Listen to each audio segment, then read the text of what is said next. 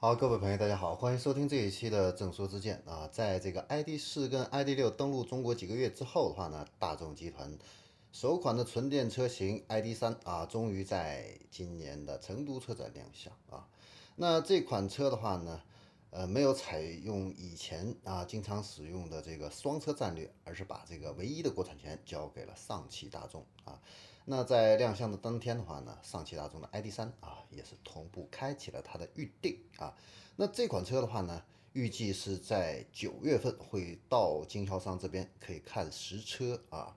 那真正的上市呢，要到今年的年底、明年初的话呢，才能开始进行一个交付啊。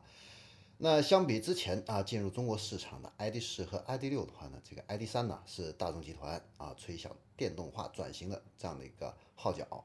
这款车呀，它在欧洲的主战场啊，销量曾经是一度碾压特斯拉的 Model 3啊。那很多人啊不太了解，哎，这个大众怎么现在才把这个 ID.3 啊引入到中国市场啊？在欧洲都卖的那么火，它不先给中国啊？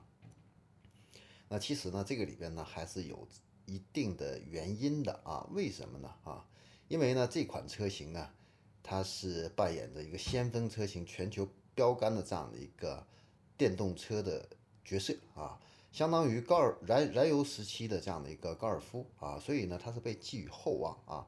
但是呢，这款车呢，它的这个上市啊，却并不是那么顺利啊。它在二零一六年巴黎车展发布这样的一个概念车啊，那量产车型呢，是三年之后的法兰克福车展才正式亮相。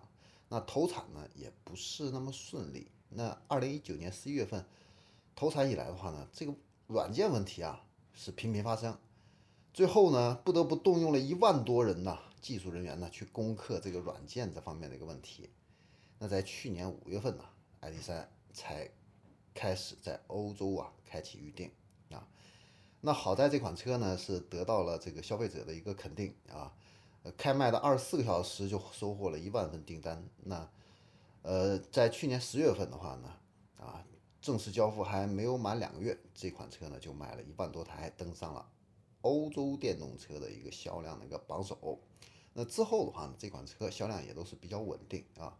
那你像今年的这个六月份，ID.3 的话呢，它在欧洲的一个销量的话呢是七千多台啊，排名是第三啊。那目前它主要的一个市场呢是德国、法国和英国啊。那这款车呢在欧洲大大获成功啊，但是呢，它规划的主要市场的话呢。却没有包括中国跟美国，啊，而主要是挪威、德国、荷兰、法国、英国和澳大利亚。为什么呢？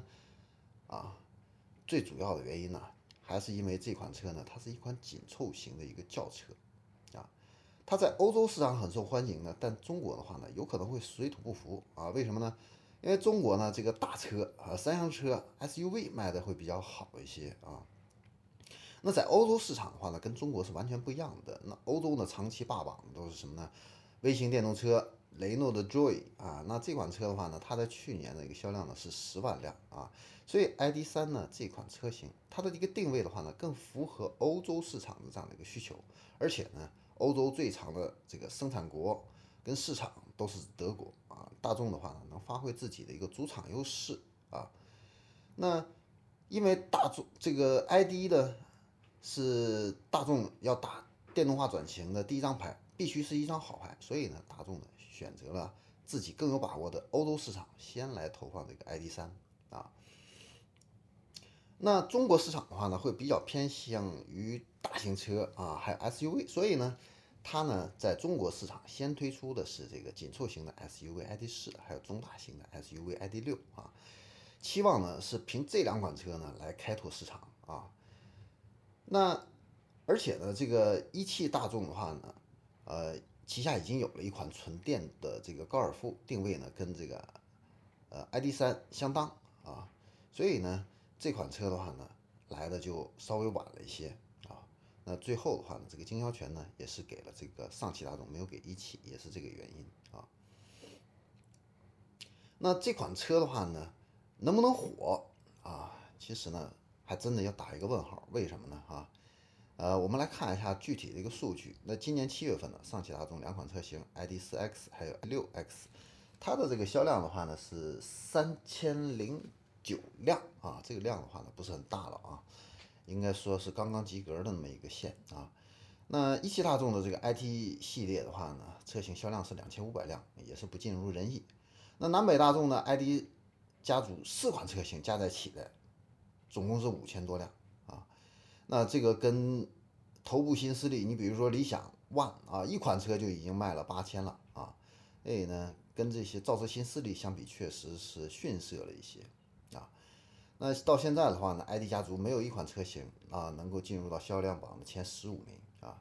你像这个七月份啊，榜首。卖的最好的是这个五菱宏光的 mini EV，那这款车的销量呢，已经是超过了一个月啊，超过了两万六啊，甚至比当年的这个燃油车销售冠军朗逸还要多啊。那就算是排名第十五位的这个比亚迪元，它的销量的话呢，也达到了三千七百辆啊。所以这个 ID 四跟 ID 六都没有站稳脚跟啊，这个 ID 三呢，啊，能不能够这个抢得更大的一个蛋糕，确实啊。还有很大的这样的一些不确定性啊。大众集团呢对这个 ID.3 的一个规划是这个要达到燃油车时代高尔夫这样的一个高度啊。那它要覆盖到这个 ID 家族没有涵盖的这个紧凑的两厢车的这样的一个市场。那现在这个市场上的这个竞品车型都有哪些呢？一个是一汽大众的高尔夫纯电啊，另外一个的话呢是比亚迪的 E2 和长安逸动的 E-T 这些车型啊。那具体来看的话呢，高尔夫的这个纯电车型呢是 MQB 平台打造的一款，呃，燃油车改电车的这样的一个车型啊，续航比较短，两百七十公里。那比亚迪 E2 这款车型呢，它续航里程稍微长一些，是四百公里。长安逸动 E-T 续航里程的话呢，则是四百零五公里。那 ID.3 呢，它的这个综合续航里程呢，哎，是同级里边是最长的，是四百三十公里。充电时间呢也比较短啊，百分之三十到。充电到百分之八十的话呢，二十八分钟，啊，而且呢，它是纯电平台打造的，所以呢，在这个细分市场，这个车呢，它有一定的一个竞争力啊。但是呢，最终能不能走量，还是要看定价。那这个级别的这个车型呢，平均售价是四万块钱左右，但是 ID.3 在欧洲卖的贵啊，啊，折合人民币多少钱呢？二十五万啊。那此前的话呢，这个 ID.4 上市的话呢，曾经是降价了十万块钱啊。那 ID 三呢？这个价格会到一个什么价格呢？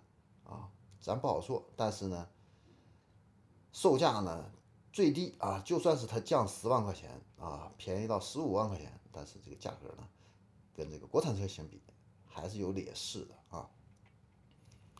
那你说凭这个品牌号召力，能不能够弥补这个 ID 三价格的一个短板啊？其实呢，它还面临着另外的一个竞争对手，谁呢？就是这个特斯拉啊。因为呢，特斯拉的这个全球副总裁啊，也是中国区的总裁啊，朱晓彤的话呢，他也确认啊，那特斯拉呢正在研发这个 Model 2，那这款车呢预计售价是十六万啊，这就把老百姓的胃口给吊起来了啊。所以这个 Model 2呢是 ID.3 呢绕不过去的这样的一个对手啊。虽然它的这个配置没曝光啊，但是呢它的强项啊也非常明显，就是特斯拉的这个自动驾驶系统啊。那现在的话呢，特斯拉呢，它的这个全自动驾驶系统的话呢，已经到了九点零版本啊，可以实现这个自动驾驶导航、自动变道、自动泊车，而且呢，还可以智能的召唤。哎，这个就是很多车企没有的了。那今年的这个 AI Day 上的话呢，特斯拉也秀了一下自己的肌肉啊，包括发布了自己的超级计算器 Dojo，还有这个第一芯片啊，还有人形的机器人啊。给这个特斯拉呢也是圈粉不少，所以呢，这个 ID 三呢，这个未来上市啊，能不能卖得好，确实面临的这个压力还是很大的啊，竞争对手也是很多的啊。那具体未来会能有怎样的一个销量啊？那咱们呢也是拭目以待啊，进行一个观察。好，各位朋友，那咱们这一期的话呢就到这里，咱们下期再见。